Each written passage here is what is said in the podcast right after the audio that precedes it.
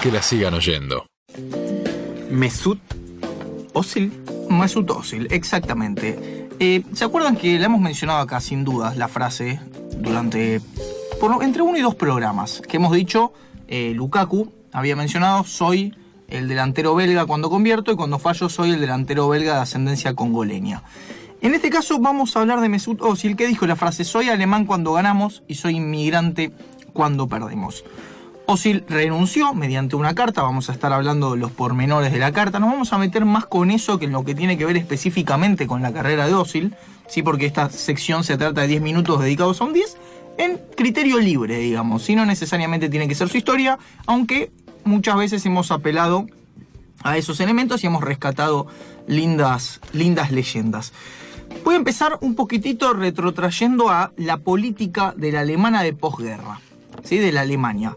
Eh, en 1961, la República Federal Alemana, o sea, la parte occidental, sí se estaba recuperando la guerra, estaba reiniciando un proceso de eh, industrialización y suscribe un tratado con muchos países, entre ellos Turquía, lo hace con Turquía, con España, con Marruecos, con Grecia, o sea, países de eh, el sur de Europa y del norte de África, con Marruecos, a partir del cual incorporan muchos trabajadores, los llevan a Alemania a trabajar en las industrias.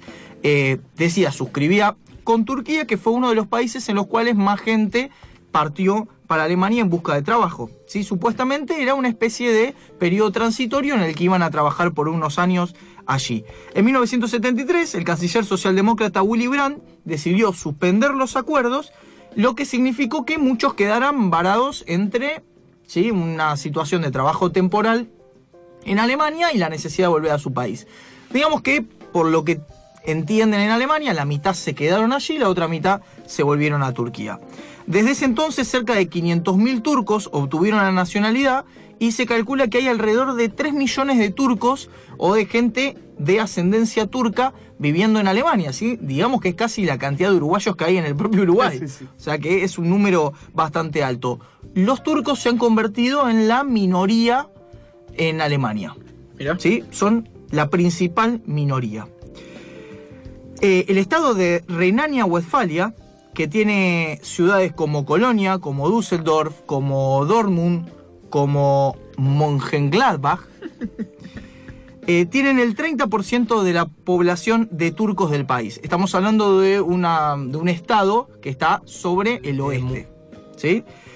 Eh, la parte este tiene hoy por hoy, después de la caída del muro de Berlín, el 1% de los turcos. Y la parte del oeste el 99%. O sea, fíjense cómo una política se había sostenido y se arraigaron muchísimo en los lugares donde consiguieron esos trabajos.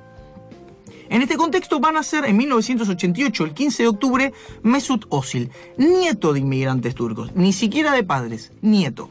¿Sí? Los abuelos fueron durante este periodo a trabajar a la Alemania en, todavía en reconstrucción y nacieron, fueron en realidad ya con sus hijos y después nació Osil directamente eh, en Alemania, en Gelsenkirchen, una ciudad muy reconocida por los argentinos. Mönchengladbach. Exactamente, no, este era Gelsenkirchen, pero Mönchengladbach queda bastante cerca también en la, en la zona de Renania-Westfalia.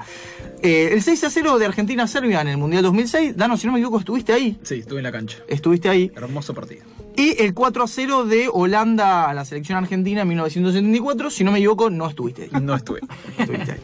Bueno, eh, arrancó su carrera deportiva en el Rotweiss Essen de su ciudad natal. En 2005 se sumó al Schalke, a las inferiores. Estuvo solamente un año y debutó en primera división.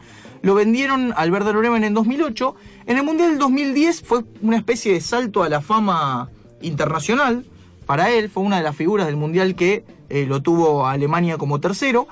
Cuando terminó ese Mundial lo compró Real Madrid, hizo un contrato por cinco años, llegó a estar nada más que tres temporadas, hasta que se fue al Arsenal en 2013 y es todavía allí donde juega este futbolista alemán. En Brasil 2014 fue campeón y además se consolidó como una especie de ícono a partir de un saludo con, con Angela Merkel. Era una especie de eh, saludo del multiculturalismo alemán. Era, nosotros somos una nación amplia, eh, los inmigrantes se integran, ¿sí? a diferencia de muchos países europeos, por lo menos desde eh, lo discursivo. Me gusta esa lectura del saludo entre Osil y Merkel, ¿eh?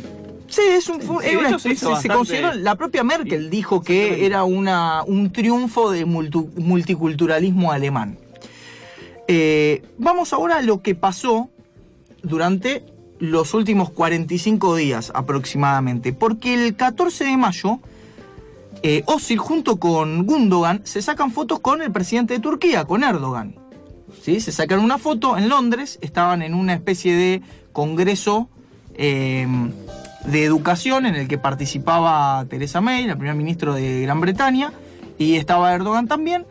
Eh, como decíamos, Özil juega en el Arsenal de Londres, ¿sí? Gundogan juega en Manchester, y se sacaron una foto. No fue la primera vez que estuvieron reunidos con él, pero sí la primera que la foto por lo menos toma trascendencia pública.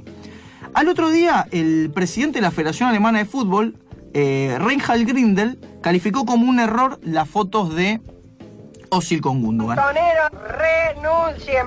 Exactamente, eso era lo que les decía Grindel a los montoneros Gundogan y Özil. Eh, ahora, nosotros podemos destacar algunas perlitas de Grindel. Grindel fue de- eh, diputado por la democracia cristiana en Alemania y alguna vez expresó en el Congreso que no deberían permitir la existencia de eh, la religión musulmana en el país y que la Alemania multicultural es un mito y una mentira. Si esto dijo cuando fue diputado el presidente de la Federación de Fútbol Alemán. Mira. Eh, en la preparación para el Mundial, tanto Özil como Gundogan jugaron amistosos contra Austria, el propio Özil marcó un gol, y frente a Arabia Saudita. Fueron bastante insultados y eh, abucheados por eh, los hinchas. ¿sí? Lowe, el técnico, Joaquín Lowe, los bancó, dijeron que están plenamente integrados eh, en la sociedad alemana, y Oliver Bierhoff, que al principio también los bancó, después del Mundial dijo, bueno, tal vez después de la foto fue un error haberlos convocado al Mundial. Ah, tranquilo. Ah, se la lunes se lavó las manos fuerte. Terrible. ¿Qué pasó entonces el domingo? El domingo Özil presentó una especie de carta dividida en tres partes en sus redes sociales, eh, bastante interesante, con muchos puntos muy, muy llamativos, poco caseteros, digamos, tratando de transmitir un poco su versión de los hechos, en los cuales, a sus 29 años, decide renunciar a la selección alemana. Algunos de los fragmentos. Solía portar la camiseta de Alemania con mucho orgullo y entusiasmo, pero ahora no. Siento que no soy querido y creo que lo que he logrado desde mi debut en 2009 se ha olvidado. Tengo dos corazones, uno turco y otro alemán. Es con mucho dolor y después de mucha consideración que debido a los hechos recientes no jugaré por Alemania mientras tenga este sentimiento de racismo y falta de respeto. O sea que Özil abiertamente dice que lo que él estuvo sufriendo a, partir de ser señalado como el principal responsable de la eliminación alemana en primera ronda es un acto directo de racismo. ¿Y cómo lo va a fundamentar también? Dice, mis amigos Klose y Podolski nunca fueron polacos alemanes. ¿Por qué yo soy turco-alemán? ¿Es porque soy musulmán? Me parece que ahí es donde se toca el tema importante. Alemania es uno de los países que más gente de distintas procedencias tiene, inclusive Boateng también es ganés, o sea que hay e- este multiculturalismo es cierto en términos de eh, quiénes son convocados a la selección, y sin embargo, Özil dice que él tiene una persecución o que hay una persecución hacia él que es bastante particular. Y eh, le cae bastante a los medios de comunicación. Dice, si los medios dicen que fallé en algo en un partido lo puedo aceptar, pero que constantemente me estén culpando por la eliminación de todo un equipo basados en mis raíces es algo que no puedo tolerar. Usan esta situación para llevar adelante sus políticas de derecha. Uf, hermoso. Bien, 29 años tiene. Sí, recordemos también que hay una ola eh, de muchos partidos de derecha y, dependiendo se le podría agregar a veces el adjetivo extremo en algunos casos. Alemania no es, eh, no, no, no queda por fuera de este proceso y hay situaciones que son bastante particulares. Sobre la foto con Erdogan, Özil va a decir, no fue sobre política o elecciones, se trató de mí respetando el máximo funcionario del país de mi familia. Mientras yo, yo he tratado de explicar mi herencia, mis ancestros y las razones detrás de la foto, él, hablando de el presidente De la Federación de Grindel, eh, mientras yo hacía eso, él estaba más interesado en hablar sobre sus propias ideologías políticas y en menospreciar mi opinión. ¿Sí? O sea que hay una disputa también muy grande con el presidente de la federación. Eh, en este sentido, un par de respuestas. La ministra de Justicia, dos ministros de Justicia van a hablar. La de Alemania, Caterina Barley, que dijo, es alarmante que un gran jugador como Mesut Özil no quiera jugar más por su país.